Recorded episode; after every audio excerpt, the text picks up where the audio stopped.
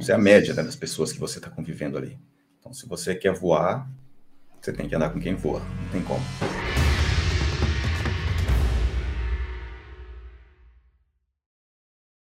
Meu nome é Érico e esse é o podcast Faixa Preta. Uma conversa com alunos e alunas da Fórmula de Lançamento que fizeram 2 milhões de reais utilizando as técnicas da Fórmula nesse ano que a gente está vivendo hoje. O papo, a conversa hoje com a Helena e com o Júnior. Tudo bom, gente? Tudo bem. Tudo ótimo. Vamos lá, em que nicho vocês fizeram? Eu vou fazer a pergunta, né? Em que nicho vocês fizeram mais de 2 milhões de reais nesse ano que a gente está vivendo agora, de janeiro até aqui, com as técnicas da fórmula de lançamento? Sim, fizemos mais Sim. de 2 milhões de reais. Mais de Legal. milhões. Em que nicho vocês fizeram? Inglês. Inglês. É Isso. E como é que quem de vocês me conheceu primeiro? O Júnior. Ah, Júnior, conta como é que foi isso para mim. Eu estava mudando de ramo. Eu, eu fui músico durante muitos anos e aí resolvi casar. Nossa, músico casando, não é possível. É, então, imagina, eu tive que achar alguma coisa para fazer. Aí nisso eu comecei. Literalmente, tô brincando. Você foi músico? Que tipo de músico? Qualquer coisa, cara. Na verdade, eu vim de uma família que tocava sertanejo. Meu pai tinha, tinha, tinha, tinha, tinha dupla, essas coisas todas. Mas aí a gente cresceu dentro, dentro de uma rádio AM, pra você ter uma ideia. Então a gente teve tudo, todas as músicas possíveis. Só que eu fui pro outro lado. Eu sempre gostei de, de, de rock and roll, rock progressivo, Adoro um Pink Floyd, adoro um Yes, um Rush, The Purple, Cara, umas coisas assim. Pink Floyd. Vou te contar uma coisa sobre Pink Floyd. Eu dei de presente de aniversário, a gente tá entrando nada a ver de lançamento, né? Mas a gente vai chegar nos 2 milhões. Ótimo. E de repente vai chegar até no TOEFL também. Mas recentemente eu, eu gosto muito de Pink, Pink Floyd. Fui num show deles, quase no, quase no último que eles fizeram depois de se reunir em 2005. E aí já digo minha idade. Um pouco. E então assim, eu gostava muito. Mas eu redescobri Pink Floyd, você acredita? É, esse, na, na pandemia, eu comprei um headphone bom para minha esposa. Queria marcar uns pontos com ela. E tem poucas coisas que ela ainda não compra para si mesma. E aí tem esse novo headphone da Apple, que ele encobre as duas orelhas. Não é desse aqui, não. Uhum. E aí, ele tem uma fidelidade muito boa para um, um headphone que não tem fio, né? Cara, eu não quero fazer propaganda de headphone, não. Caro headphone, acho que eu paguei uns. Nem vou contar quanto eu paguei, depois olhe lá quanto custa. Caro, mas assim, para esposa, marcar ponto. Sim. Hum, enfim, tava doido para marcar um ponto. É, e aí, eu escutei Pink Floyd com aquele headphone. Nossa, e eu não tinha escutado música até escutar aquilo. Tipo, Comfortably Numb. Aquilo vai, se faz assim, né? Hey You. Eu lembro que a Ju, eu dei o headphone para ela, para marcar ponto com ela, mas quem ficou com o headphone foi eu. Quer dizer, não ficou, ela ficou, ela ficou com o headphone, mas eu escutei, eu tive uma, uma experiência musical de escutar música que eu não achava que eu tinha. Aos 43 anos, que é o que é a idade que eu tinha hoje, eu não sabia que, que era eu, eu me declarava fã, fui nos shows. Qual é a música que você mais tende a gostar deles? É, eu gosto You Sure Here, adoro. Gosto de Comfortable Numb também gosto. Acho que são as duas, mas acho que You Sure Here pra louca. mim é, é fantástico, fantástico, fantástico. Vontade de chorar, fazer ah, acontecer. É fantástico. Escutei tanto todas as vezes. Enfim, mas como é que isso soava para um filho de dupla sertaneja? Eu vou chutar. Para mim, um pai que participava de uma Para mim soava muito legal, né? Porque eu conseguia sair do, do, né, do daquilo que eles que eles ouviam sempre e comecei a me, a me descobrir como músico. Na verdade, muito tarde. Eu joguei futebol um tempo, depois voltei. Meus irmãos já tinham uma dupla sertaneja naquela época, fazia sucesso na região. E eu voltei do futebol para ajudá-los. Qual o nome? Chamava Banda Candés interior Banda de São Candés. Paulo. É, oh. A gente foi em Londrina um tempo depois. É porque o, o Candés vem do Marcos André, que é meu irmão do meio. Eu sou o mais velho, hum. não conseguia falar Marcos André, falava Candé. Aí virou Candé, os Candés, Candés Band, virou até Candés Band, pra ter uma ideia. Total. Isso, isso, também, isso foi em 90, 94, quando começou. Copa do Mundo dos Estados Unidos ainda. Com idade também. Aí eu comecei. Total, Roberto Baggio. Roberto Isso, lá fora, né? Jogou pênalti. lá fora, gol do branco. Aham, A gente estava no, no Pará fazendo uma turnê, pra você ter uma ideia. Foi fantástico, fantástico, fantástico. Aí voltando com a música, né? Aí não dei off, né? O músico sabe disso, é um dia de folga nosso, um avião vindo de uma turnê do Cuiabá, de Cuiabá Aham. para Santa Catarina. Eu parei em Curitiba, que era para ficar com a minha namorada, e resolvi não voltar mais para a música. Aí eu tinha que arrumar o que fazer, né? Aí a família já estava pressionando, né? Helena, minha cunhada, tá aqui do lado. Ó, Ah, o cara é músico, né? Tem que fazer alguma coisa, tem que fazer alguma coisa. Ganhar uma graninha. Ganhar uma grana. A, a, a- ideia era, nossa, perdi minha caneta, cara, desculpa, eu tava sem minha caneta, eu não, não penso. Mas assim, a, a ideia era que eles queriam que você ganhasse uma grana, é isso? Sim, isso que não conhece uma grana, né? Porque é músico para todo mundo, né? Só quem é músico sabe o que você tem que fazer. Nossa. Aí eu fui Puxa, estudar digital. Estudar digital, assim, na verdade, eu fui postar uns vídeos, né? A Helena pediu, falou, ó, Júnior, é, precisa de uns vídeos, né? Que vem da franquia para as escolas, né? Precisa postar. Você fazia isso com, né, com as duplas sertanejas e não sei o que, não sei o que, tal, tal, tal, tal, tal. Vamos fazer. Aí eu comecei a fazer isso e comecei a pesquisar você. Pesquisando, Ah. pesquisando, você apareceu. Ano, você lembra, né? 2018, final de 2017, acho É. que ele veio falar de Érico para mim. Nossa. E aí eu comecei a aparecer. E como é que foi essa experiência de eu aparecer para você naquela época? Foi Poxa, uma coisa, foi- ai, ai, charlatão, ou, Não, nossa, não, interessante. Pelo contrário, para mim foi fantástico. Tanto é que eu virei o, o tiozinho louco do Facebook. Para todo mundo. Para rede de amigos, para rede, para todo mundo, todo mundo.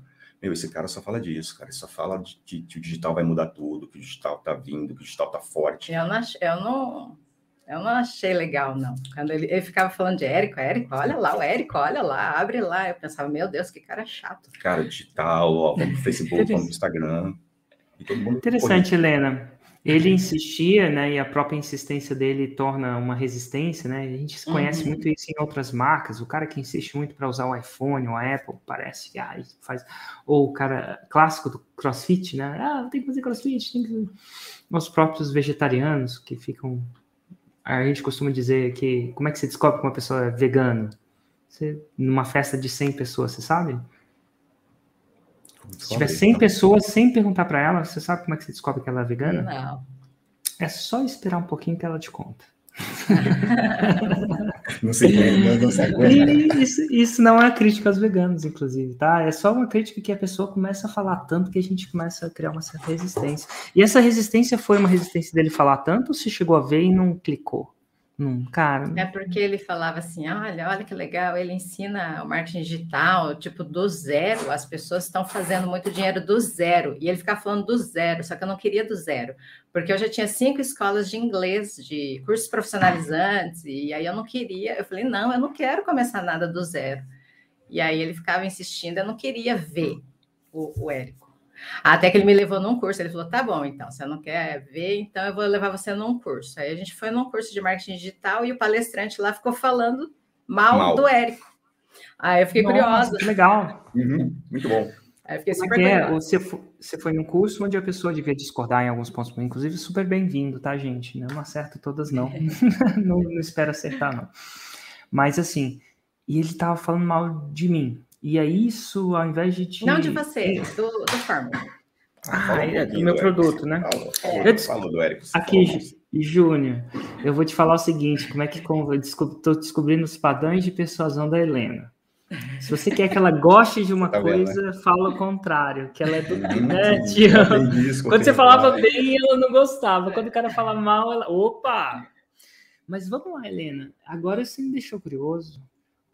Ah, E, e a gente tem uma oportunidade de reconstruir, né? A gente está fora da tempestade, né? A gente está fora daquele momento que ele estava falando mal de mim, no caso, né? E você também está fora. É super fácil. A gente tem uma possibilidade muito maior de observar a gente mesmo, né? Tentar entrar na nossa cabeça. O que, que foi que fez com que, apesar dele estar falando mal do Érico da forma, te causasse o interesse? Ele não estava falando mal tão bem? O que, que foi que te falou? Opa, É o que, que foi? Você, você consegue, você consegue entender isso? ver. É porque eu acredito assim que toda vez que alguém tá, fala mal de alguma coisa, é porque ele acha bom, mas não acredita que ele consiga fazer, talvez, talvez, porque o Júnior falou, ele falava muito de você, ah, que tem um monte de gente fazendo, um monte de gente consegue, a gente também podia, mas eu não queria porque começava do zero. Aí, quando ele começou a falar mal, que ah, tem, isso aí não funciona, isso aí tem que tomar cuidado, isso aí, eu pensei, opa, talvez funcione, porque talvez o Júnior tenha razão e o palestrante ali tá é o clássico quem desdenha. Isso. Quem desdenha é o, a sabedoria clássica, de repente ela ativou um quem desdenha quer comprar. Comprar. É isso. De repente você falou assim: opa, será que ele tá falando mal porque ele tá desdenhando, seguindo essa racionalidade do quem desdenha quer comprar? Ou será que. É engraçado porque quem é bom não precisa construir. Eu, não, não que não construa, tá? Mas quem é muito bom não precisa construir sua reputação falando mal dos outros. Isso. Então, eu. Não quer dizer que eu nunca tenha falado, porque eu sou humano, tá? Eu, eu... Mas assim, eu não lembro da última vez que você vai encontrar um vídeo meu de eu falando mal de alguém. E a razão disso é não que eu não pense mal de alguém, porque eu sou humano, tenho, eu julgo também. Mas eu acho que eu fiz, depois de um tempo, eu fiz uma decisão é, consciente de construir o meu negócio sem. Vamos supor que você tem uma frase de um outro cara que eu segui por muito tempo, Gary Vee, ele fala assim: Eu não quero construir o maior prédio da cidade destruindo os, os prédios menores, eu quero simplesmente construir o maior prédio da cidade. Então eu passo a. Eu passo a focar em mim e não nas outras pessoas. Então, acho que vai ser raro, você, no, raro no sentido de não é intencional, de você me ver falando mal de alguém. Engraçado. Olha que interessante. As pessoas falam mal para construir o, prédio deles, mas de repente ela está falando mal porque o prédio dele por si só não é grande o bastante. Então, se eu destruir os outros, o meu fica maior. Uhum. Interessante isso. E mal sabe ele que ele teve o efeito completamente. Uhum. E adivinha quem foi o primeiro cara a me ligar quando viu a minha faixa marrom, primeiro grau de faixa marrom? Três anos depois disso. Nossa. Ele? Ele. Uhum. Uau, Ele. que interessante. E aí, teve uma época. Falei, o que você acha? Você está vendo aí? Teve uma época que eu fui. Isso é uma coisa que eu vivi. Isso na época me chateou muito e hoje não me chateia mais. Mais uma vez eu fiz um, uma entrevista e a repórter da entrevista, inclusive o problema desse que me chateou muito foi de uma entrevista de um veículo de comunicação conhecido. Eu não vou mencionar porque não faz sentido. Nesse, né, seria uma crítica sem direito de resposta, aquela coisa toda. Mas enfim, e ela e era uma entrevista que eu, como quando eu não era empreendedor, eu adorava eu lia, eu me inspirava, assim, um dia eu vou ser isso, as capas da, da, da tal revista de empreendedorismo. E a, e a, e a, cap, e a, e a ela veio me entrevistar e eu, nossa, imagina. É tipo, vamos supor que você sonha em ir no Jô Soares, não foi o Jô. Mas aí um dia você é chamado para ir no Jô Soares. Imagina isso se for o caso, né? Eu nunca fui chamado, nunca fui no Jô Soares. É, só, é só um exemplo. Imagina se o tema da, da matéria que ela estava procurando informações e baseando era um tema negativo sobre esse nosso mercado. E mal eu, eu fui muito inocente. E na entrevista ela falava que eu era muito superficial. Eu acho que esse é o ponto que ela queria provar. No sentido que eu não dava os detalhes, né? eventualmente no meu produto. Que eu falava só mais ou menos. E aí, quando eu percebi isso, eu falei: não, não, não, ainda não com a intenção de combater ou me defender. Eu estava com, o meu herói, personificado numa jornalista. E eu falei assim: vamos, deixa eu te. Não é isso, não. Acho que isso é uma. uma entra na fórmula e você. Eu vou te dar um login, uma senha, e você vê por você mesmo. E aí você me diz, me vê de dentro, porque às vezes a gente vê porque a gente ouve falar, né, os conceitos prévios, os preconceitos, mas entra lá e vê você mesmo. E eu dei, a, eu dei a, a senha para ela. E ela não entrou, porque a gente sabe se entra, né? Nesses softwares. Ela nunca entrou. E, e a entrevista teve um tom negativo.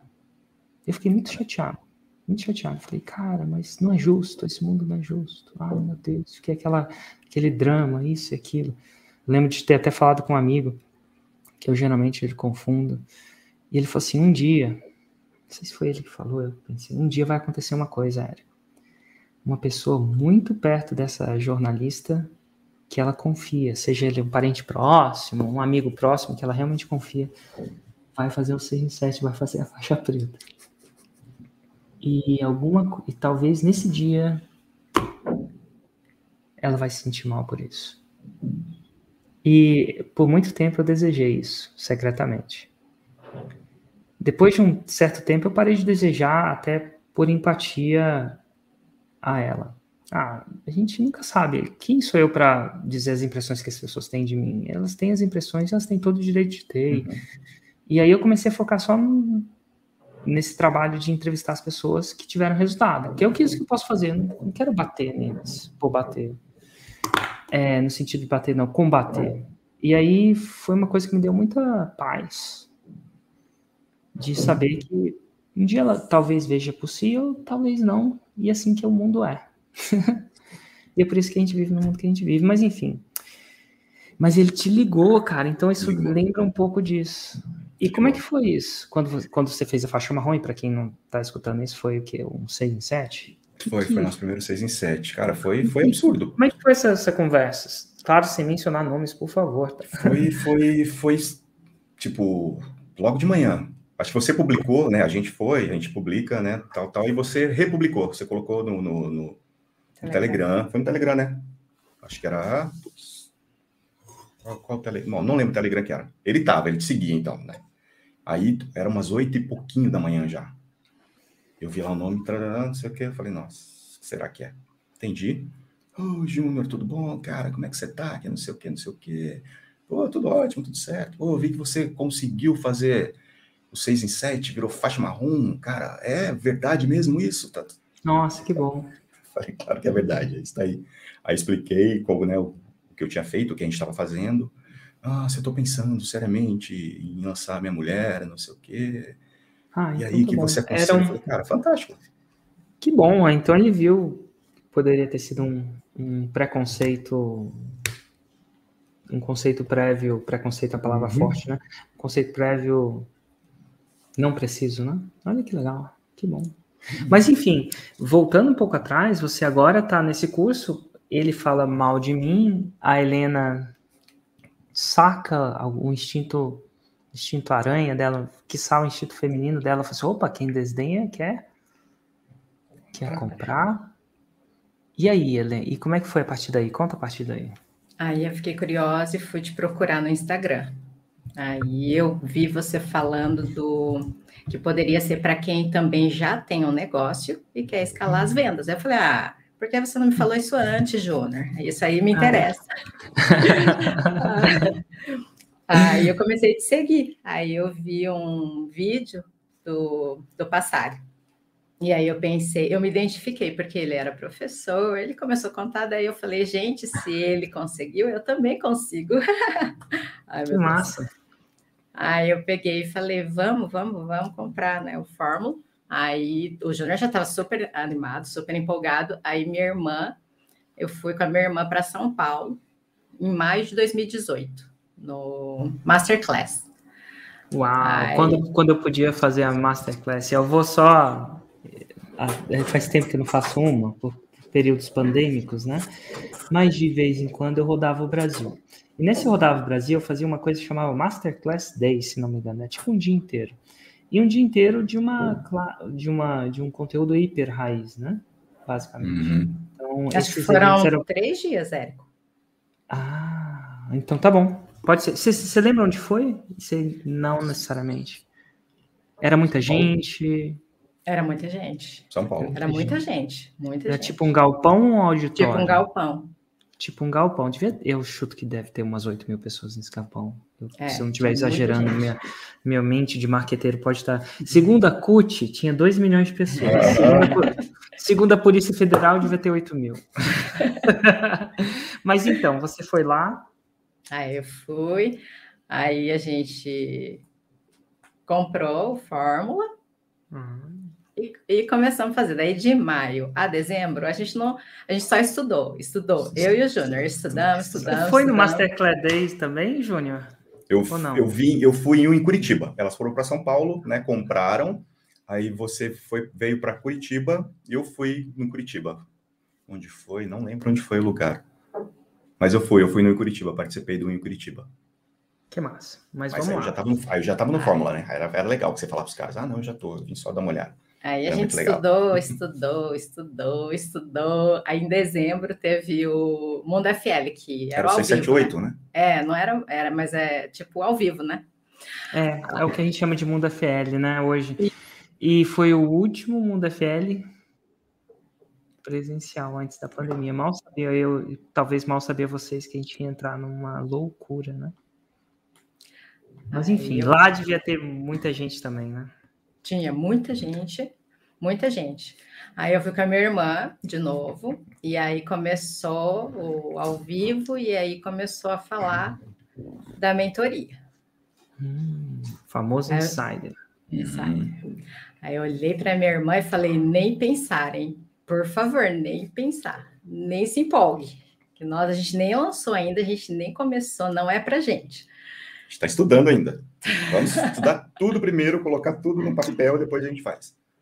E aí, e aí a gente olhava assim as pessoas na fila do café lá, e eu olhava a faixa e falava: Você é a faixa verde de verdade? Você já lançou? É verdade? Você já fez venda? Sim, sim. A pessoa falava sim. Aquilo se concretizou mais na minha, na minha cabeça, assim, porque a gente só ficava estudando, sabe? Bem tartaruga, Sim. pior que tartaruga, eu acho, porque a gente ficou parado. A gente estava sem coragem, eu acho, de lançar, sabe? E aí a gente ficava estudando. E aí lá eu, a gente viu pessoas assim, de verdade, conversamos com pessoas que estavam lançando, né? Tava até o Sobral lá recebendo o prêmio. Aí é. eu peguei e falei, caramba, acho que, é, né, acho que a gente tem que lançar. Aí vocês me ligaram. É, daí a gente foi naquele não, não vamos entrar, não vamos, não, de jeito nenhum, nem pensar, nem pensar, nem pensar. Aí quando eu vi, eu estava ligando para o Júnior. Júnior, eu tenho a solução para a nossa vida. Eu estava em São Paulo também, mas estava com a minha filha e com a minha sobrinha num parque infantil. E não tinha antena, cara, não tinha nada. E elas querendo falar comigo, e aquilo eu rodava, e as crianças brincando, e uma gritaria, eu não entendi o que elas estavam falando a gente vai comprar, olha lá que vamos fazer isso, não sei o que. Eu falava, tá bom, tá bom, vai, vai, vai, sem entender nada, sem ouvir nada. Muito, muito louco, muito louco. Ai, eu vou dar um contexto para a galera. Barato não era a mentoria. Isso é, vocês lembram quanto vocês pagaram? Quanto foi a primeira 50 vez? E... Não. Uns 50 e pouco, 50 e... 52, 55, alguma coisa. Isso era na época, antes do GPM estar tá 30% mais caro. Que a gente entrou no período inflacionário depois, né? Uhum. Não só uhum. não só a fórmula, mas enfim, a carne, quem gasolina, não vou nem gasolina, falar que sacanagem, nossa, gasolina. Por que, que sobe gasolina, sobe tudo, né? Porque a maioria das coisas não aparece por teletransporte, a gente não conseguiu inventar o teletransporte, então começa a subir gasolina, começa a subir tudo.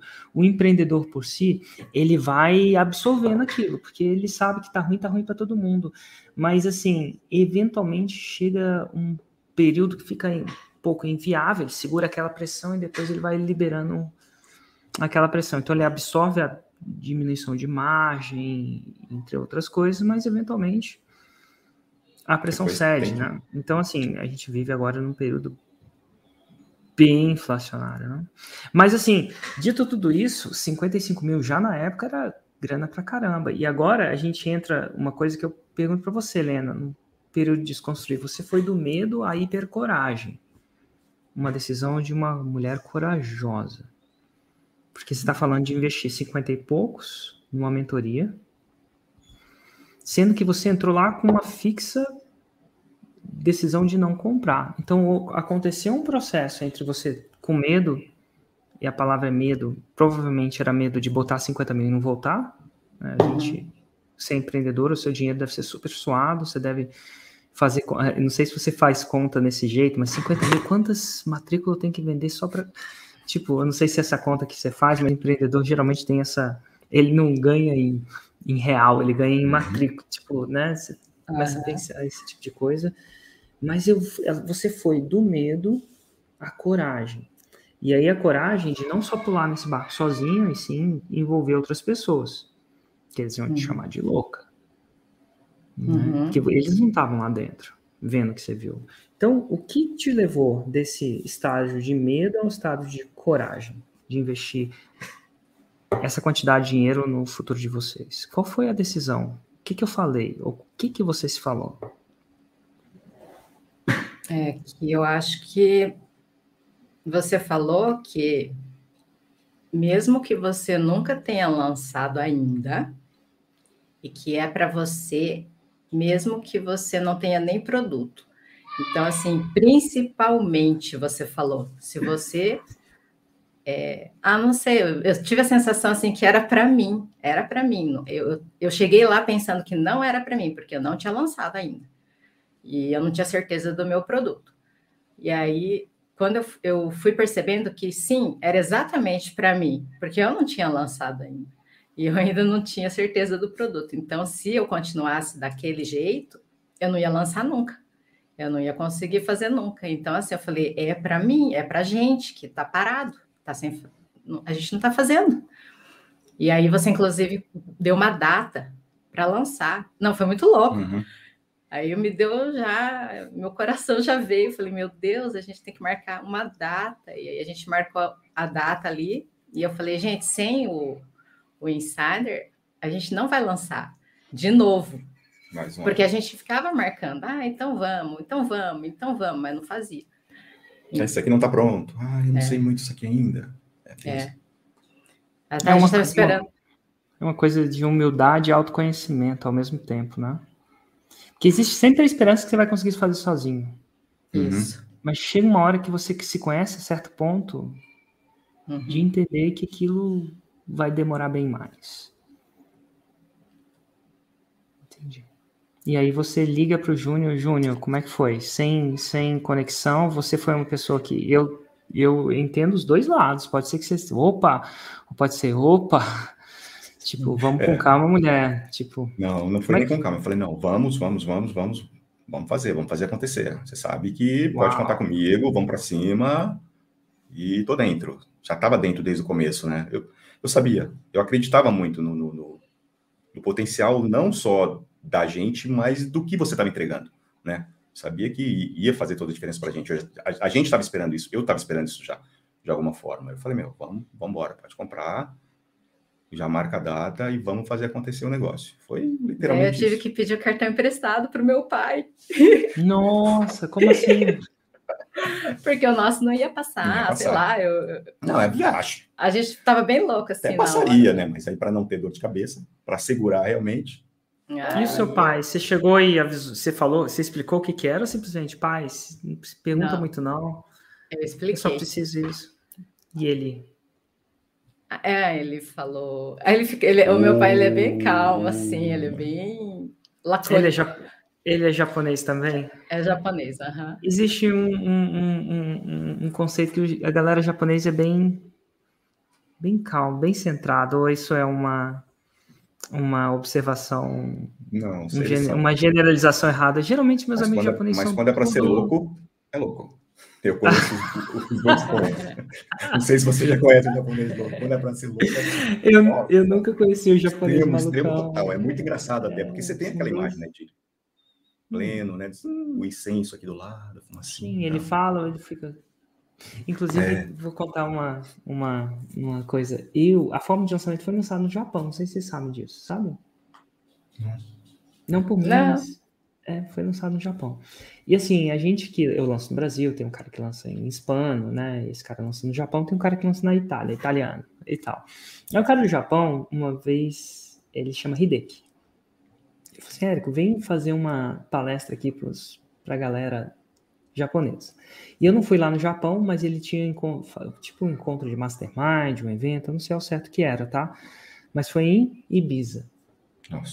Sério. Ele pagou uma passagem de avião para eu ir lá em Ibiza conversar com os caras. Eu falei, nossa, que massa. E aí eu cheguei lá, eram japoneses, japoneses mesmo, porque a gente tem um japonês abrasileirado. Uhum. É muito diferente do japonês raiz.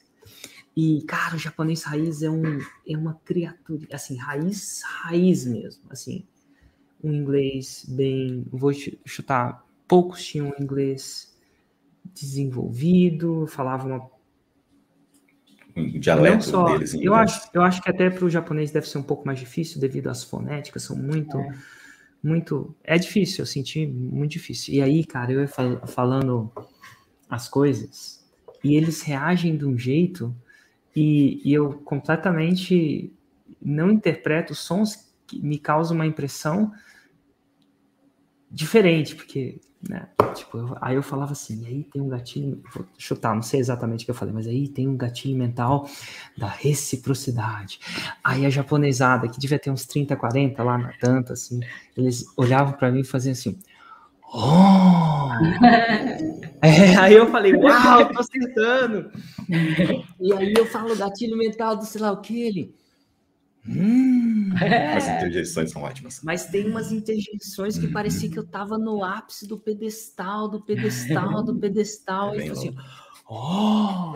e assim, quando a gente palestra, é, palestra para um, a galera brasileira e tal, existe uma informalidade. Aí, Érico, não sei se rola uma piadinha aqui ali, posso tirar uma foto, alguma coisa do tipo, né? Então, sim, existe o gatilho mental da autoridade. Mas Helena eu nunca senti. Parecia assim. Parecia que no cristianismo eu era o Papa. Ou no budismo devia ser o Buda. Eles me tratavam com uma, um, um ar de. Ou um ar quase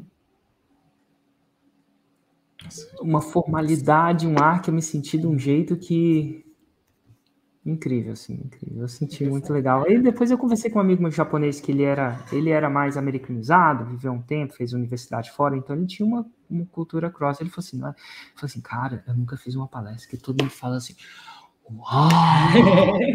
aí ele falou assim, Érico, né? Não é essa bola toda, não. Isso aí, isso, é, tipo, eles fazem isso para qualquer pessoa. Isso é normal. É só, é só um jeito e tal, mas eu, cara, você quer palestrar para japonês, quer se sentir bem, o meu filho nasceu lá, Érico. É. E ele, ele morou quanto tempo lá? Eu, eu morei lá por 14 anos.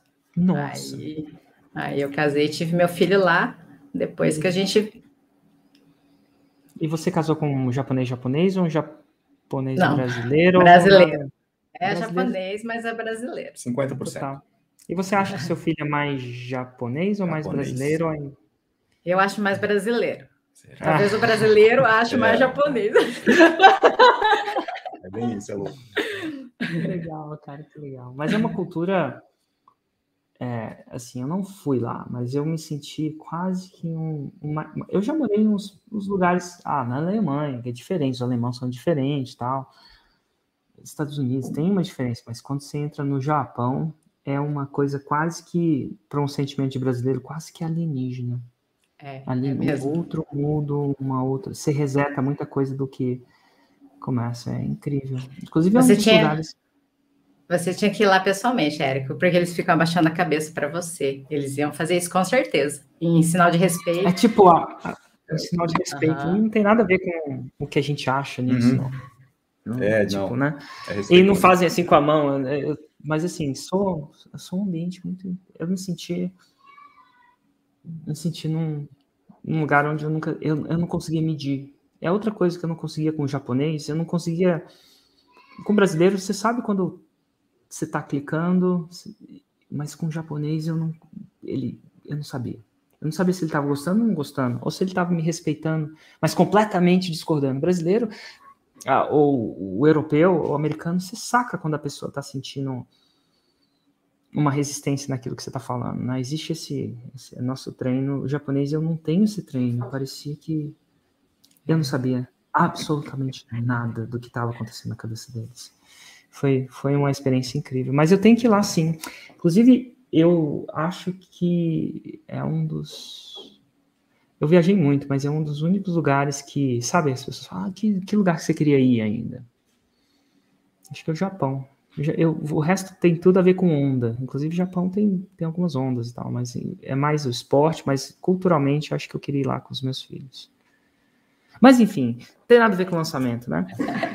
Mas você agora tá dentro da parada, você pede pro seu pai, seu pai diz que sim, imagina. Uhum. Sim. E aí? Aí a gente entra para Insider, marca a data do lançamento. Uhum. e é vai. 2000, entra em 2020. 2019. 2019 vocês entram, né? Em dezembro. Entra em 2020. E como é que foi a partir daí? E entram faixa branca, porque não branca. tinha lançado. Branca, Isso. branca mesmo, nunca tinha lançado. Branca, branca. Branca, branca. Aí a gente conhece um realmente outro mundo, né? Um mundo paralelo, assim, de verdade. Um outro mundo onde as pessoas pensam igual, onde as pessoas querem as mesmas coisas, onde as pessoas acreditam. Onde as pessoas se ajudam. Se ajudam. Isso que é o mais, isso que é o mais louco dentro do digital. É muito legal uhum. isso. Você não sentia isso dentro da música, por exemplo? Não. Eu acho que nem dentro da música, nem dentro de, de, de qualquer outro lugar. É bem estranho. É bem estranho. Por que, o que, que você acha desconstruindo que fiz, que aquilo como e quando a gente fala se ajuda o insider dentro da comunidade é um mundo paralelo mesmo. Dependendo de como é que você lida provavelmente você vai ver semanalmente um 6 em 7 ou diariamente um 6 em 7 nem todo mundo posta toda hora. Você vai ver ajuda eu tenho uma equipe muito grande respondendo todas as perguntas em um dia útil e dá um trabalho criar um sistema para saber que é no Facebook né a comunidade por enquanto mas, assim, é, dá um trabalho criar um sistema para ter certeza que todas as perguntas foram respondidas, né? Faz uma promessa, a gente tem que cumprir. Né? Então, mas ao mesmo tempo tem uma troca de informação, uma troca muito grande. De verdade. E é estranho isso. Por que, que vocês acham que aquilo aconteceu? Ou tem alguma. Por que, que isso não acontece geralmente? Porque as pessoas acreditam, eu acho que não todas, mas a maioria acredita que para crescer ela tem que derrubar os outros. E lá dentro do insider não. Você, todo mundo pode crescer junto. É, não, você não precisa derrubar ninguém, ninguém precisa cair, não existe isso. É, é, todo mundo pode se ajudar. Fora tem uma coisa de sigilo, né? Sigilo industrial, sigilo comercial. Uma empresa, se todo mundo soubesse que, que se eles se juntassem iriam fortalecer aquele nicho, aquele mercado, todo mundo ganharia. Do digital tem isso. Fora do digital não tem isso, é bem complicado. Um quer derrubar o outro, um não quer ajuda, não quer ajudar, não quer falar o que está fazendo, o que está dando certo para ele, com medo que, a, que o outro chegue e é engraçado isso, mas você tem razão, é uma do digital. Eu estava falando com o Abramo, da Hotmart, e ele ele estava no encontro do Plat semana passada. É, o Plat são as faixas pretas. E ele estava falando uma coisa interessante, que é uma estatística do Hotmart. Hotmart é um gateway de pagamento que envolve, eu vou dizer, bilhões de reais por ano. Posso dizer isso hoje, Sim. no meu achismo, apesar de ninguém saber os números do Hotmart, é exato. Mas a gente, a gente consegue fazer umas contas. Se no, se no Insider faturou 740 milhões, na verdade passou de 800. O programa Insider, né? Como um todo, passou de 800 milhões. E ele é só uma uma parte de tudo, a gente sabe que o Hotmart envolve muito mais. E ele falou o seguinte: se uma pessoa compra um produto de inglês, por exemplo, a chance dela comprar um produto na mesma área de inglês, é, do seu concorrente, aumenta em 65%. Então, 65% das pessoas compram seu produto, eventualmente compram produto da mesma pessoa na mesma área. E é engraçado isso, porque é normal, faz sentido, né? Uma pessoa não compra um livro de dieta só. Minha mãe já comprou vários, eu já comprei vários. A gente não compra um livro de desenvolvimento pessoal. Hoje a gente não acredita em desenvolvimento pessoal. Meu pai é mais cético em relação a isso. Ele nunca comprou um livro de desenvolvimento pessoal. Se comprou, comprou escondido. Ou ele é igual a minha mãe, que comprou 25 milhões de livros. Toda semana ela tende a comprar. Então a gente tende a ver diferentes perspectivas. Mas uma estatística que eu nunca tive um número foi incrível que ele mostrou esse quinta, sexta, sexta, quinta, sexta passada ele mostrou essa estatística. Que quando uma pessoa compra um, de um nicho, existem 40% de chance a mais dela comprar do nicho completamente diferente. Então, você comprou no nicho de inglês, por exemplo, para fazer o TOEFL. Passou no TOEFL, você teve uma experiência positiva com, a, com o ambiente de aprender online, que inclusive agora ninguém duvida mais. Uhum. Na época duvidava, até podia, mas depois da pandemia já, já virou essa, essa, essa objeção não tem mais. Ah, não funciona para o digital, peraí. Né? Mas a chance dela comprar um produto meu, que não tem nada a ver com o seu, aumenta em 40%. E agora vem o contrário, olha, se ela compra um meu, a chance dela comprar um seu é 40% maior. É muito louco isso. Então quer dizer que eu, quanto mais eu tiver, a gente só tem que tomar cuidado para nossos concorrentes ou concorrente, as pessoas que estão lá serem bons.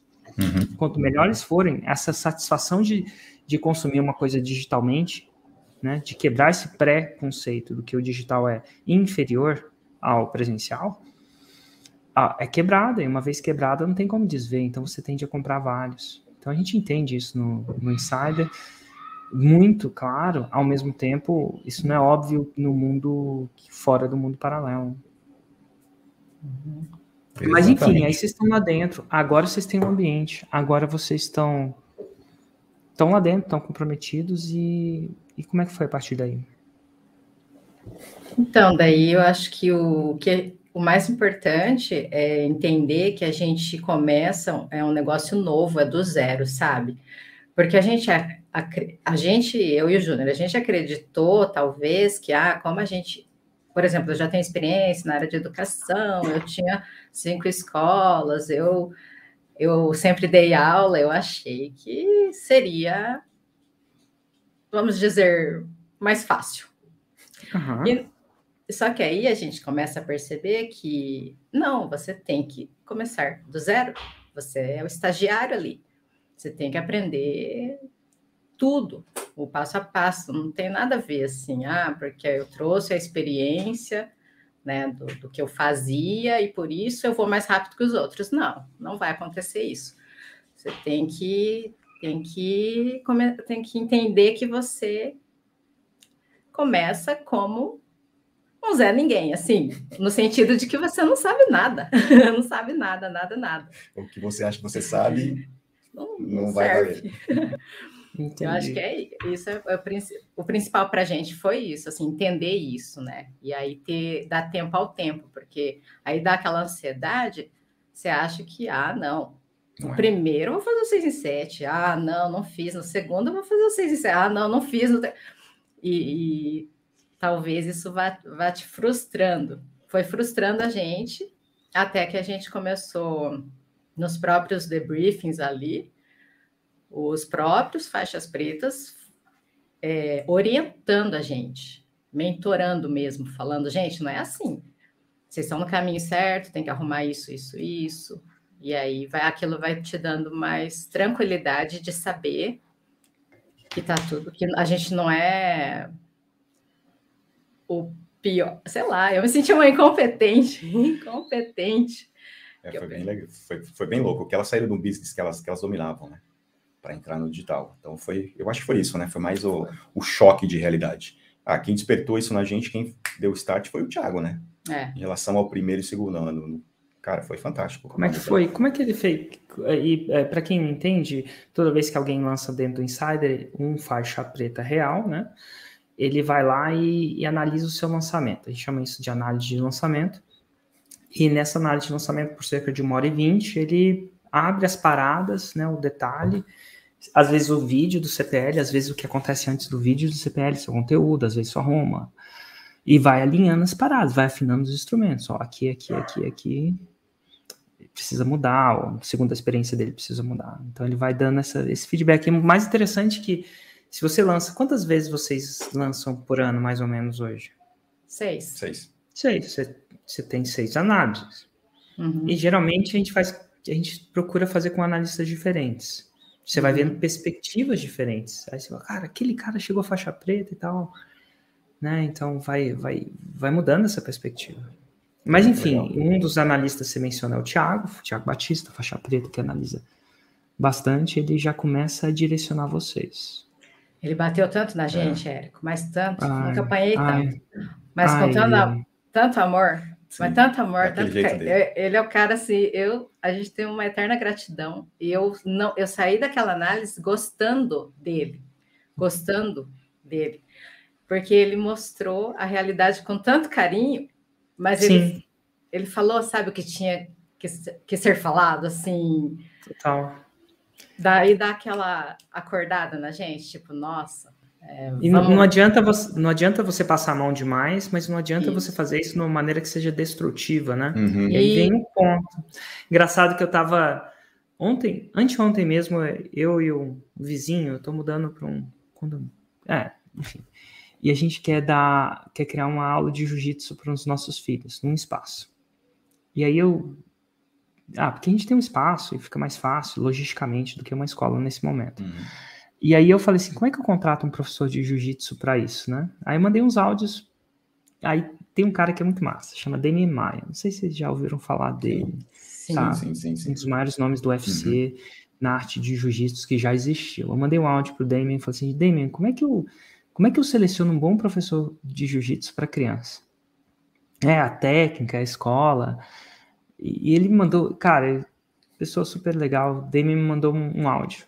Ele falou assim, Érico, deixa eu te falar. É, com criança, e, pô, ele é, ele é, é a personificação do jiu-jitsu, né, entre outras coisas. Ele falou assim, com criança, o que você quer ter é que você quer, faz algumas aulas com vários. Porque o que é importante não é necessariamente só a técnica. Você vai ver se o professor gosta de criança. Então, e como é que você vai ver isso? Você vai ver que, mesmo quando ele, o DMMR chamou de dar um, um esporro ou uma chamada, é importante dar um esporro, uma chamada, mas você quer ver se aquilo é feito com. E é exatamente essa, isso que você falou, com assertividade, porém, amor. Amor. Uhum. Engraçado quando você vê, às vezes você deixa seu filho com o vizinho, você não quer que seu filho pinte e borde o seu vizinho, mas você está checando se o seu vizinho faz as chamadas. Ó, oh, gente, não pode tirar aqui, não. Ele não pode ser nem. A palavra fraco é a palavra errada, nem displicente demais, tipo meus pais com os meus filhos. Ah, vai fazer o que quiser, Doritos todo dia, a hora que quiser, vamos botar Nutella nesse Doritos mesmo, vamos colocar choto. Tem, tem um nível de fazer isso ou não, mas ele tem que falar, ah, agora é a hora da gente comer alguma coisa saudável. Não sei se é essa mas você quer ver se ele, a gente, você está olhando se aquela pessoa está chamando a atenção do seu filho. Essa é um, é importante.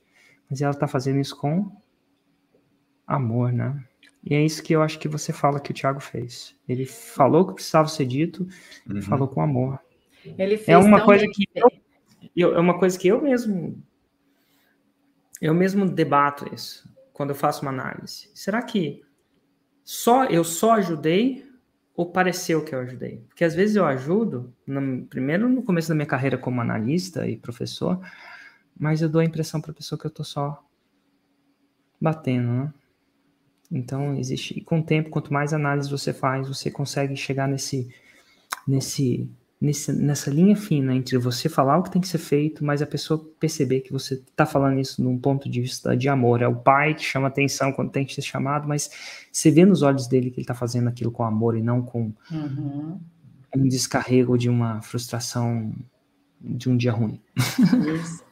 O Tiago fez a gente se sentir importante, porque ele fez, ele falou coisas que a gente a gente pensou, ele se importa, ele se uhum. importa de verdade, porque ele, ele falou cada detalhe que era para a gente mudar, assim.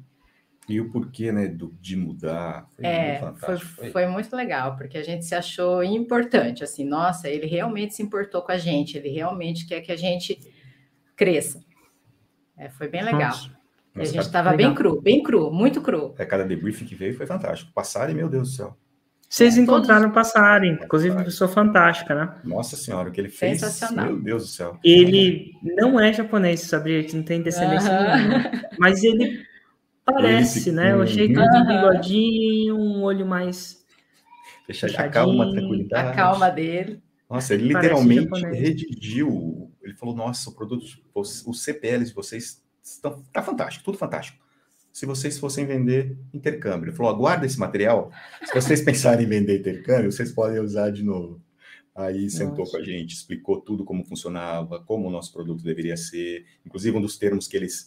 Foi o primeiro debriefing que ele pediu para a gente usar, a gente se ligou bem depois, com a experiência né, da, É, se, a gente for, se a gente for falar de cada um, porque Nossa. a gente sempre conversa aqui, assim, o, os IDs, né? Os. É, Implementation Days, né? Implementation Days, todos os de tráfego, toda a comunidade, todos agregam, são incríveis. Mas, assim, se fosse só os debriefings, Nossa senhora. Já, tá, já valeria, sabe, Érico? Porque é uma hora e vinte que o, a, o faixa preta está ali para você. É, é, sensacional, né? É, isso aí é. Meu Deus. experiência de quem já lançou, já, já, já, já fez tudo, né? Priscila veio absurdamente, Priscila Zilo, Thiago Batista. Rodrigo Corrêa, Rodrigo não, Correia. pensa, Meu, quando que você. Bigode.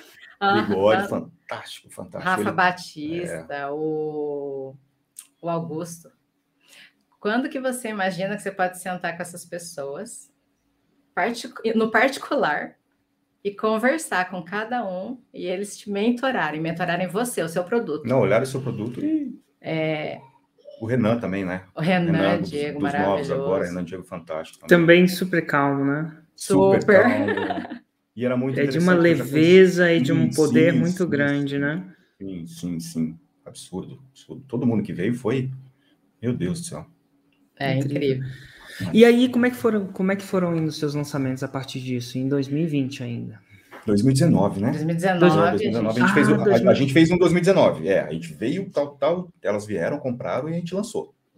A gente fez quatro lançamentos em 2019, uhum. é, sem prova. Começamos o Instagram e Facebook do zero.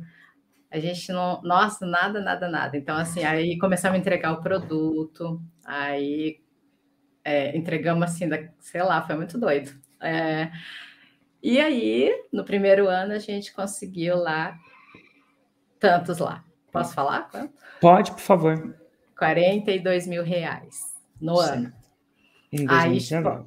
Aí, isso. 2019. Aí eu olhei assim para o Júnior e falei, meu Deus, acho que eu não vou renovar, não, sabe? Tô muito né? Cansada. Porque você, você fez a conta. Cara, eu paguei é. 50 e poucos. Faturei 42. Acho que eu não vou renovar. Aí a minha irmã falou: Você gosta do que você está fazendo? Eu falei: ah, Eu amo o que eu estou fazendo, mas é, tá, tá complicado, né? Aí o Júnior. Aí nesse momento o Júnior foi bem incisivo, assim. A gente vai renovar sim. É, não pode desistir. Agora que a gente está conseguindo, agora que a gente tem provas, agora que a gente está melhorando, agora que a gente tem depoimento, agora que agora que vai acontecer. Aí Será que você vai desistir a dois metros? É. E era, viu? Eu... e, e, a gente, e a gente acha que o crescimento do digital ele é bem linear, né? Uma curva é. Mas não é linear, é uma curva exponencial, ele abaixa, abaixa, abaixa, mas quando dá aquela destravada, o crescimento tende a ser muito rápido. É uma, uma coisa que, é, que as pessoas que não vivem no mundo paralelo têm muito. Agora que a gente resolveu, a gente começou a desatar os vários nós, que tá, a gente entra, vocês entram lá com 25 milhões de nós atados, né? Milhões, eu estou exagerando, né? Marqueteiro, mas alguns, umas dezenas, de, vou dizer uma dezenas com um pouco mais de realismo e impecabilidade na palavra, de dezenas de nós. E você vai desatando os nós da mangueira, né? Vai uhum. desatando os nós da mangueira. Vai desatando. Agora, e a mangueira já estava saindo uma aguinha, mas. Então, você viu isso. Você viu isso. Então, mesmo não tendo faturado no mesmo ano, você falou assim: não, cara, agora 2020 vai ser nosso ano, alguma coisa do tipo. Como é que foi, Júnior? Foi, eu falei, nossa, nós fizemos o que nós fizemos porque a gente fez daquele jeito, né? Nós, nós estávamos com depoimentos errados, com CPLs errados, com tudo errado. Passari veio a primeira, falou: ah, vamos fazer assim, assim, vocês podem fazer isso. Aí o Thiago depois veio e falou: meu, cara, a promessa de vocês está muito forte, né? Mas cadê os depoimentos? Corre atrás e vão atrás de depoimentos. falei: meu, a gente conseguiu tudo. A gente montou um CPL novo, a gente montou tudo novo. Vamos, vamos, vamos de novo, vamos para cima, vamos fazer. A gente vai conseguir. Nós vamos fazer, vamos conseguir. E a Helena ficou meio assim: ah, então vamos, não sei o que, não sei o que. E fomos. E ó, eu, eu acho que é muito importante esse processo de não estar sozinho, porque se você for parar para analisar de um ponto de vista de fora, e a gente sabe que esse podcast é o podcast faixa preta, o final é feliz. É que nem filme do James Bond. A gente sabe que ele vai matar o bandido e ficar com a garota. Matar o bandido. E, e só gente, as pessoas assistem isso aqui porque não sabem como.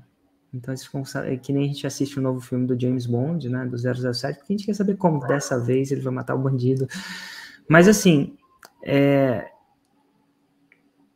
da primeira vez, quem te colocou nessa foi ela. Onde a, a, a convicção ou o tempo dela, né, a iniciativa, vou chamar de iniciativa, a iniciativa foi dela, ela que te ligou, uhum. bora nessa. E você foi. Na segunda vez, ela estava titubeando, a confiança dela estava titubeando, Sim. ou no projeto dela, ou no próprio Insider, mas na, nessa vez você manteve ela. Você falou assim, vamos. Então a iniciativa da renovação parece que partiu mais de você. E eu acho que esse balanço é um balanço que é difícil de se ter quando está sozinho. Então, quando você entra sozinho numa parada, você eventualmente, uma hora, você vai fraquejar. Uma hora o estresse ou o desafio vai te falar, o, anjinho do, o anti 6 em 7 vai falar, o Lúcifer do 6 em 7 fala, não, você consegue sozinho, você está gastando mais do que você está ganhando, mas aí, mas nessa hora a sua confiança foi a confiança que venceu o negócio, vocês continuaram. Uhum. E eu falo, a faixa preta não é uma faixa coisa que na maioria das vezes vem rápido, não. Uhum. Assim, não vem no primeiro ano. É muito raro isso. Ela tende a vir com o tempo. Porque às vezes a pessoa vem com poucos nós, mas às vezes a pessoa vem com muitos nós. E é um nó de cada vez. Infelizmente eu queria que fosse mais rápido. Eu ia ficar muito mais feliz, mas não é. E aí vão, vocês entram nesse processo em 2020 agora. Mas sabe-se Deus quanto reais de renovação e agora vocês entram em 2020. Aí, Como é que foi 2020? Então, em novembro, a gente tinha fechado 20, um lançamento de 20 mil. Tipo, nossa, né? Tanto esforço para 20 mil. Só que aí em janeiro a gente lançou, já veio 74. Ah, mangueira, hein? Aí em março veio 92. E aí em maio veio 206. Aí a gente fechou o ano com 1 milhão 360. Cara, que diferença. Clássico exponencial, a gente, ah, eu falo isso, mas agora a gente vê num um evento mais empírico que é exponencial. Olha que interessante. E eu fico pensando, já pensou se vocês errassem a, um, a, a um, uma decisão? Uhum. E uhum. provavelmente o mundo real ia passar a mão na cabeça de vocês, ia fazer a conta. Eu falo, não, você tá maluco. Uhum. Não, visão. Visão do músico, inclusive, hein? né? Olha que interessante, a gente tem todo um conceito prévio de quem deve ser bom em negócios, isso e aquilo, a gente, no mundo paralelo, não tem preconceitos. Né? Olha é. que interessante. Não importa a faculdade ou não faculdade, educação ou não educação, artes ou exatas, o mundo paralelo não tem esse preconceito. Talvez o mundo fora tenha, mas o paralelo não tem. E aí você fecha em 1,3 milhões. Agora vocês estão completamente vendidos, comprados, é a palavra certa, comprados. Imagino Sim. que a renovação deve ter sido um problema. Foi? Não. Fluiu. Fluiu. Fluiu, né? Fluiu. Agora, agora estava óbvio. E aí vocês entram para 2021. E como foi 2021 para vocês? Em 2021 a gente já estava focado na faixa preta, faixa preta, faixa preta. Aí a gente até agora estamos com 2,290. Aí e tem mais é um que veio 2,290, né? E quando veio a faixa preta? O último lançamento agora, né? Foi agora quinto, em setembro. No quinto lançamento do ano. Quinto lançamento do ano. E a gente está falando de 2.290 que é bem mais que 1 milhão e 300 do ano inteiro. E não acabou o ano. Então, vocês Isso. têm uma chance de ter dobrado o ano. Uma uhum. chance de ter dobrado o faturamento bruto do ano. E não é dobrar 40 mil, é dobrar uhum. 1,3 milhões de reais. Dobrar. Agora ninguém duvida mais, né? Não. pelo contrário. É, o que, que é óbvio para vocês agora que no, com a faixa preta, né, de, de, já ter feito isso, de passado por todos esses desafios? Eu queria ver da perspectiva dos dois, né, em si. É, um da perspectiva de um, do outro pode ser a mesma, às vezes acontece, mas o que, que é óbvio para vocês como faixa preta que não era quando você era faixa branca? Cara, agora isso é claro que é assim. Não sei como é que eu não via isso.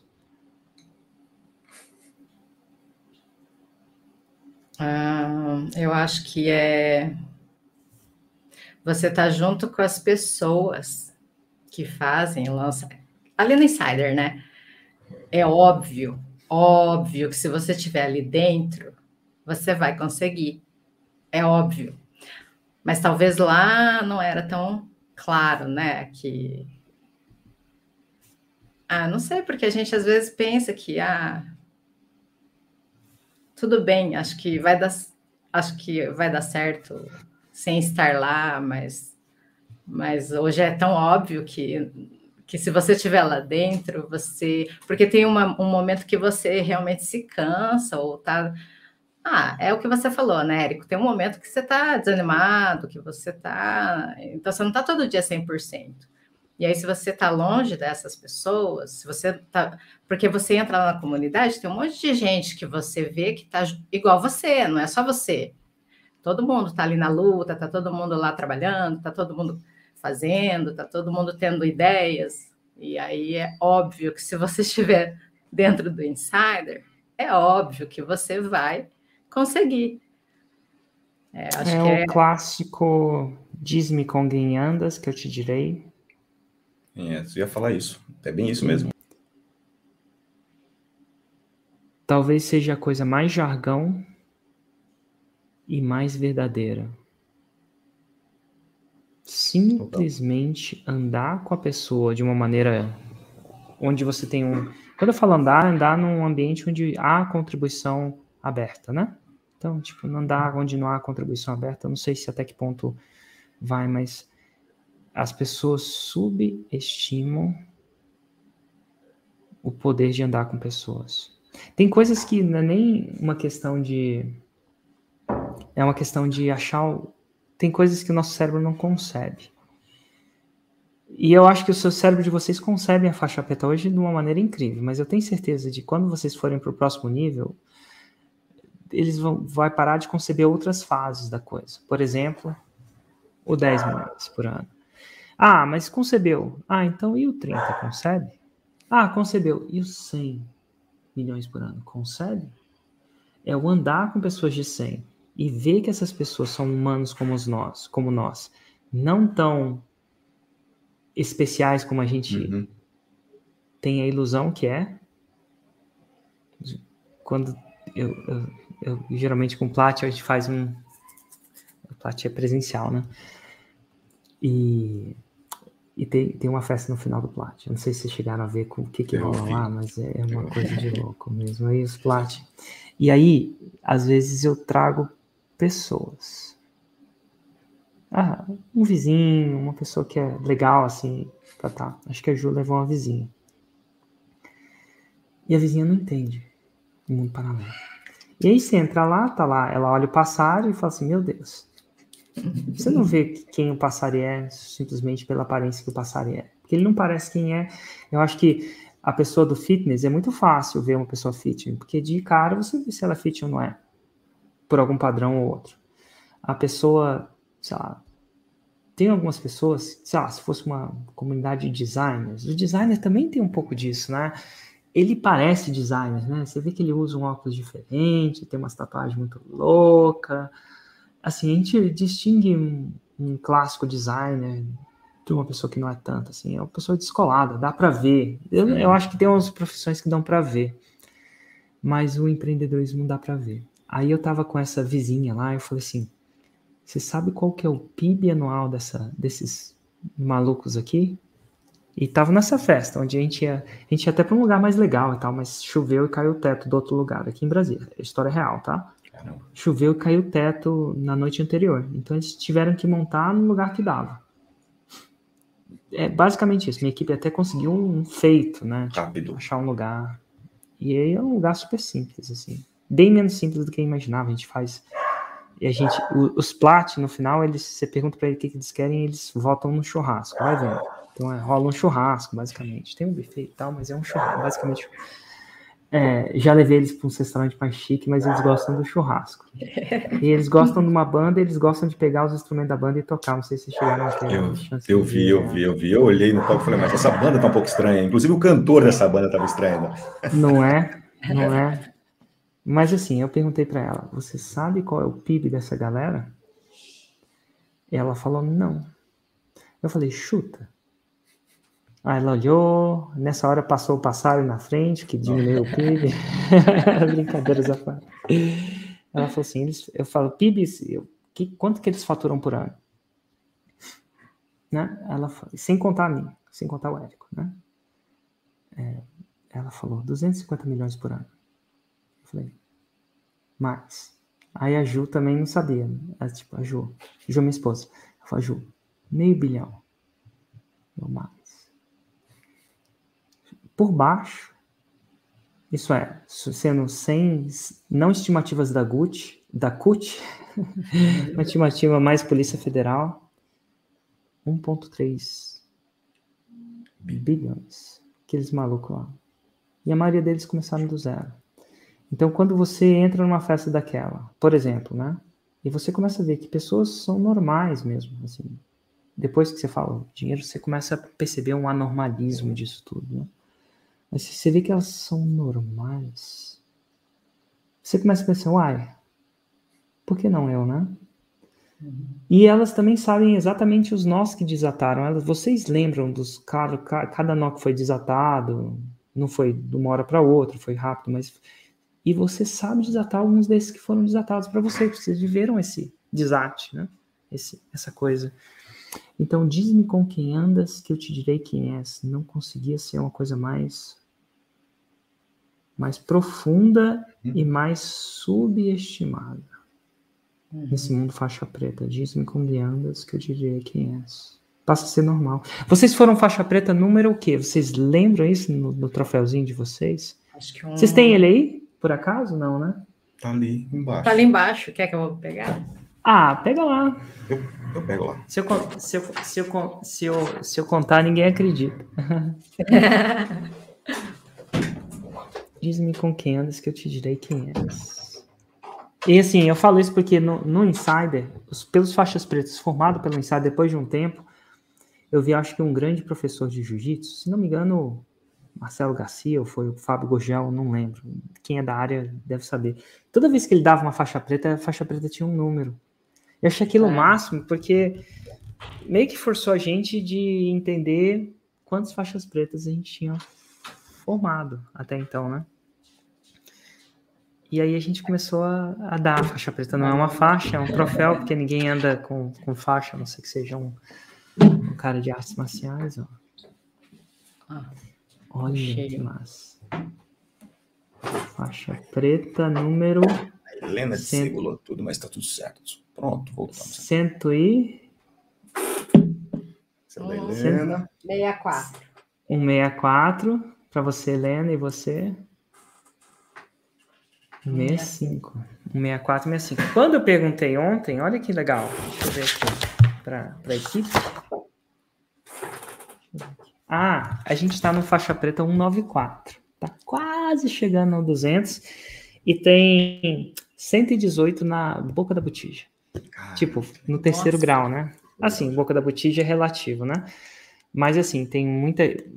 Como a faixa preta acontece do faturamento cravado de janeiro a dezembro daquele ano, então não é nos últimos 12 meses, né? Então, uhum.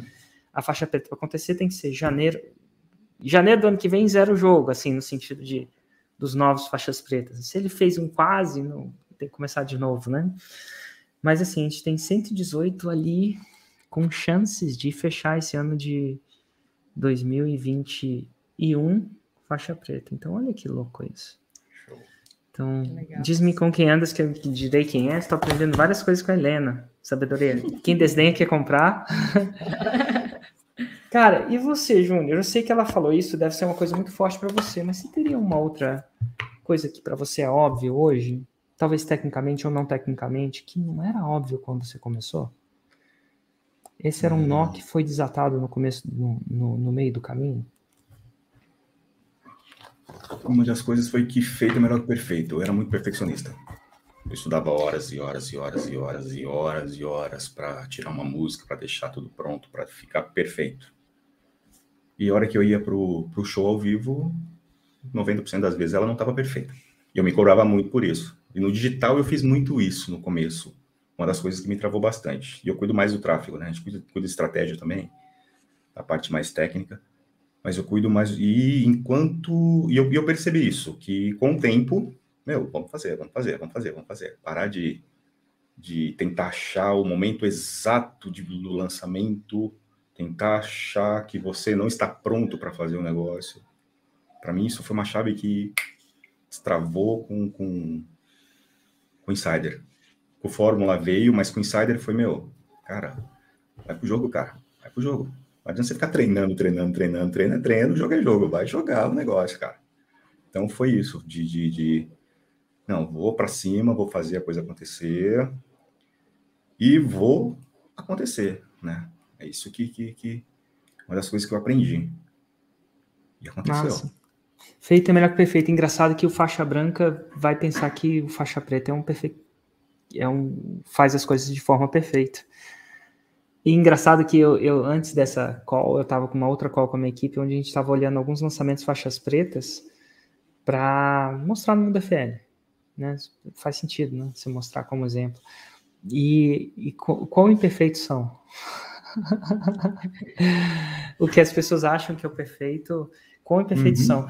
Uhum. Tem faixa preta que fala alguma coisa do tipo, a mesma coisa em outras palavras, é primeiro você faz, depois você melhora. Não é de primeiro você melhora, melhora, melhora, melhora, eventualmente um dia você faz. No outros mundos talvez isso até funcione, mas no mundo uhum. do empreendedorismo e lançamentos, sem fazer não há como melhorar. E eu tô falando que você precisa fazer um lançamento a cada final de semana, não. Existe um, um ponto óptimo entre fazer e e melhorar, mas se você está postergando demais, se você perder esse ponto óptimo, você perde a velocidade de ascensão à faixa preta. Agora é o seguinte, até minha equipe pediu para perguntar isso para vocês, para não parecer que foi natural, mas assim, é, ela pergunta, Eric, pergunta para eles o que é faixa preta para eles. Mas antes disso, eu vou perguntar o que é faixa preta para mim. Chega uma hora que os dígitos são super bem-vindos, mas eles são menos importantes do que o que eles trazem para a gente. Né? A gente olha um Hotmart, um gateway de pagamento e vê um número lá e é um número incrível e é muito massa, a gente comemora, estoura champanhe, algumas pessoas lá, fazem piruetas, outras pessoas simplesmente cortam uma pulseirinha, são mais introvertidos nessa comemoração, mas tem uma comemoração. Isso dura um tempinho e depois se vai. Mas o que não vai é o impacto do que aquilo dá para as pessoas. Então, para mim, na época que eu comecei a lançar, dinheiro não era um problema. Não era rico, mas assim, ganhava super bem. Assim, morava em, fora do Brasil, quando você fazia a conversão dessa, desse ganho, era uma coisa astronômica, né? Incrível. Eu acho que eu ganhava em um mês o que meu, meu irmão mais velho, engenheiro, formado, assim, nessa ideia de formado na melhor universidade da área dele, trabalhando numa excelente empresa de comunicação de satélite, assim, empresa top de São Paulo. Eu fazia um mês o que ele fazia um ano na época, antes da fórmula. Então, o dinheiro não era uma, uma coisa, mas eu queria uma coisa diferente. Eu queria, eu queria uma espécie de liberdade, liberdade de morar onde eu quisesse, liberdade de escolher o plano de saúde que eu quisesse para minha família, e às vezes é, não é liberdade, é dinheiro para fazer isso, mas às vezes é liberdade de escolha. Liberdade de escolher a escola que eu queria para o meu filho. Liberdade de escolher onde na cidade eu ia morar. Que seja o lugar mais caro ou mais barato, mas é, eu era livre. Eu queria que dinheiro não fosse o que me controlasse nesse momento. Mas não só, às vezes, é liberdade, liberdade de tempo. Isso é, de ter a chance de estar aqui com vocês trabalhando, mas ter a chance de não necessariamente depender disso.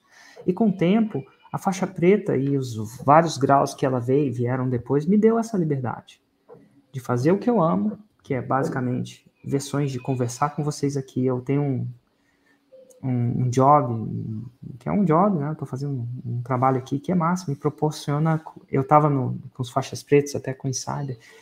Eu sempre fui interessado em pessoas. E a faixa preta atrai pessoas lutadoras. Pessoas que no, lá no o currículo, lá no mundo convencional, ninguém ia dar nada para elas. mas elas se tornam incríveis, seja na área de fitness, idiomas, música ou não música, desenvolvimento pessoal, espiritualidade. E eu converso com essas pessoas. O meu trabalho me força a conversar com elas. Eu consigo conversar com elas e eu tenho um prazer imenso de fazer isso. Então, isso faz meu coração cantar.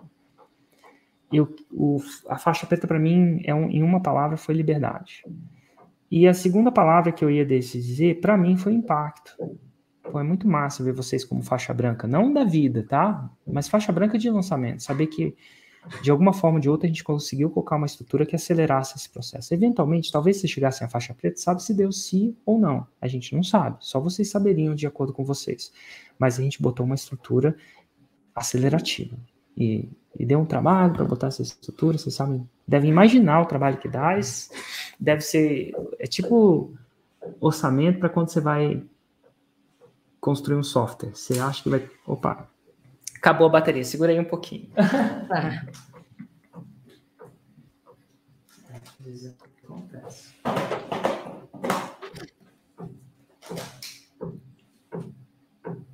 Foi?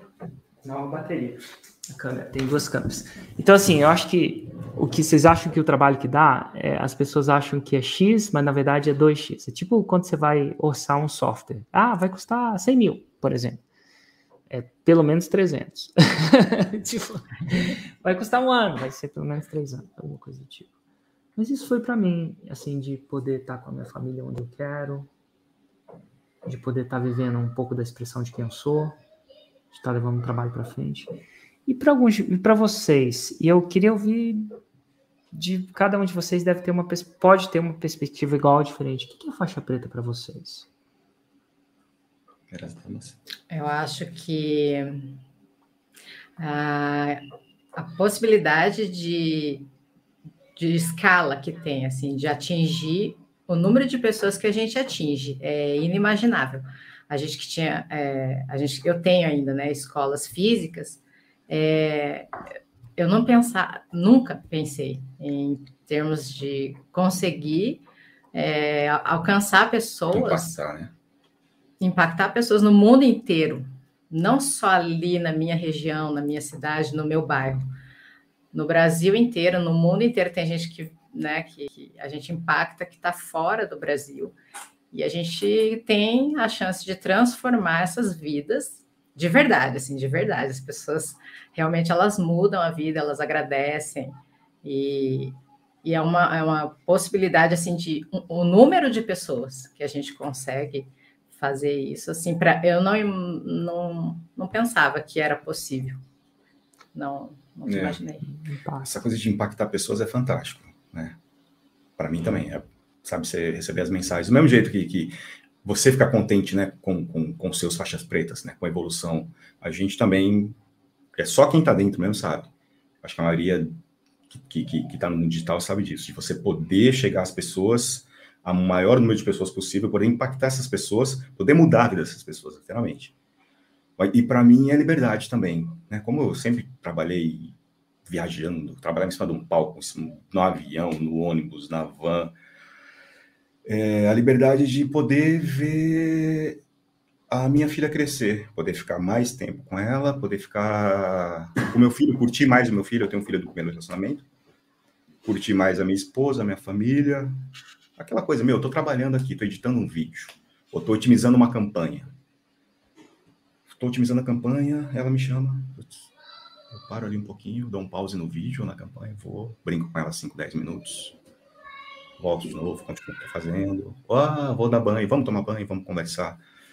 E essa liberdade, literalmente, liberdade de poder fazer o que você gosta, que você se propôs a fazer, que é impactar, mudar a vida das pessoas, mudar a sua vida primeiro e, e poder impactar as pessoas. Para mim é, é isso. Mudança brutal no meu comportamento como, como ser humano, como marido, como pai, como amigo, como cunhado. O, o, o, o Insider me proporcionou isso, muito. E é só o começo. Né? E é só o começo. E é só o começo porque você especialmente, a Helena eu não sei, tá? Mas você especialmente espera em outro palco. Você sabe qual o palco? Sim, sei. Pode contar é, comigo. Que vem, o palco da banda do Plat. certeza, certeza, isso já está combinado. Ai, cara, combinadíssimo, Plat... combinadíssimo. E massa você que você serve para qualquer instrumento. Qual que você prefere? Eu sou baterista, na verdade, de raiz. Nossa, baterista, baterista. a gente é. tá precisando de um baterista, então, cara. Fechou, tô dentro. Os outros instrumentos eu não toco, não toco nada. Guitarra, eu sou canhoto, né? Aí eu comecei a tocar bateria como, como canhoto. Só que quando Nossa, eu entrava. A gente tem que armar sempre... a, bateria. Não, não precisa mais, então? não precisa mais. Sempre quando, quando eu ia tocar com, com outra banda, demorava muito tempo para desmontar a bateria do lado canhoto e montar do lado destro. Aí eu sou ambidestro, na verdade. Aí eu monto ela do lado normal, do lado direito e, e toco. Então não tem problema. Só que eu vou ter que treinar um pouquinho, porque a gente faz é, uns oito anos que eu não sento, eu já vou treinando, já vou treinando. Pode deixar. Combinadíssimo. Eu, eu, eu, fui cantar, mas deu muito errado. deu muito errado. Eu vou treinar um ano para cantar de novo. Vamos treinar, treinar, treinar, treinar. Eu te ajudo, eu canto também. Eu tocava, tocava bateria e cantava, pra você ter uma ideia. Ele canta bem, o Júnior, canta bem. Hum, que música você cantaria se você fosse cantar uma música no... Putz, vamos cantar um Pink vamos cantar um Chorrilho. Vamos, vamos cantar? Pode ser? Uau! Vamos cantar, vamos cantar. Promessa. Nossa. Pagar, ligado. Vou, pagar. Fica tranquilo, tô dentro. Aqui, ó. Fica ligado na banda do Plat. É isso aí. Tem outra esperando por vocês. Vocês vão descobrir daqui a pouco. Um dia esperando. Mas, gente, muito obrigado pela generosidade. Se alguém quiser, eu imagino que vocês ensinam. Eu vou, vou tentar. Qual é qual a Roma de vocês? O que, que vocês ensinam? Em vez de eu tentar adivinhar. É, te, é, a especialista, né? É, eu te mostro o caminho, é, te, é, que é minha irmã, a esposa dele. Eu te mostro o caminho para passar na prova do TOEFL BT e IELTS em apenas oito semanas de preparação. E quem quer seguir ela, como é que acha ela? Eli Sato Oficial. Eli com H? Não, com Não, E. E-L-I-S-A-T-O Oficial. Eli Sato Oficial. Eu falo isso porque tem gente que vai assistir esse negócio e vai pensar que é tudo, tudo bobeiragem, que Sim. vocês são contratados, mas o pior, pior que pode acontecer se você checar com eles vai ser é, vocês aprenderem inglês ou, quiçá, passar na prova do TOEFL, né? o pior que pode acontecer. Eu já deixo isso para os jornalistas já pesquisarem com vocês diretamente, tirarem conclusões precipitadas, desnecessárias. Dito tudo isso, gente, muito obrigado pela generosidade de tudo que está acontecendo. Eu vivo com, por momentos como esse, de verdade. Esse é um dos ápices do meu dia, que é cheio de coisa para fazer, porque eu escolhi essa, essa vida que eu tenho, eu gosto dessa vida. É, mas assim, de todas as coisas que eu tenho, esse é um ápice muito grande, porque não só demonstra para mim que é possível, eu tenho certeza que algumas pessoas é, não vão acreditar em mim, mas vão acreditar em vocês. Né? Por, por alguma razão de conexão, de proximidade, e eu acho isso massa, esse trabalho generoso que vocês têm de parar o dia de vocês para vir aqui sem ganhar nada, direto ou indiretamente. Eu não pago nada diretamente, não pago nada indiretamente também. É, mas é por pura pura generosidade e contribuição. E um dois por merecido em nome meu e da minha equipe que trabalha um monte para isso acontecer. Agradeço muito a vocês. Nós que agradecemos, Érico. Muito obrigada por tudo que você tem feito pelo Brasil inteiro, pelo, por nós brasileiros. É, muito, muito obrigada pela coragem de trazer e de te chamarem aí disso e daquilo e você ter continuado, ter ficado, porque isso proporcionou para a gente a oportunidade de mudar a nossa vida. De mudar a vida de muita gente. E vamos mudar mais ainda. E mudar a vida de todas as pessoas que vocês estão ensinando a passar o caminho Sim. dessa prova que eventualmente transforma, né? Eventualmente, na minha época, essa prova era um requisito para muitas carreiras, ou quiçá uhum. é, passos que, re, que requisitam isso, e às vezes a pessoa vai seguir a vida porque ela aprendeu a desatar o nó do TOEFL, entendeu? O que estava travando ela, e ela vai seguir a vida dela, a carreira provavelmente internacional, vai levar muito para a família dela, porque vocês ensinam isso para essa galera, isso é muito louvável. Obrigado. Show? Um grande abraço, gente. Tchau, tchau. Obrigada. Tchau, tchau. tchau. É.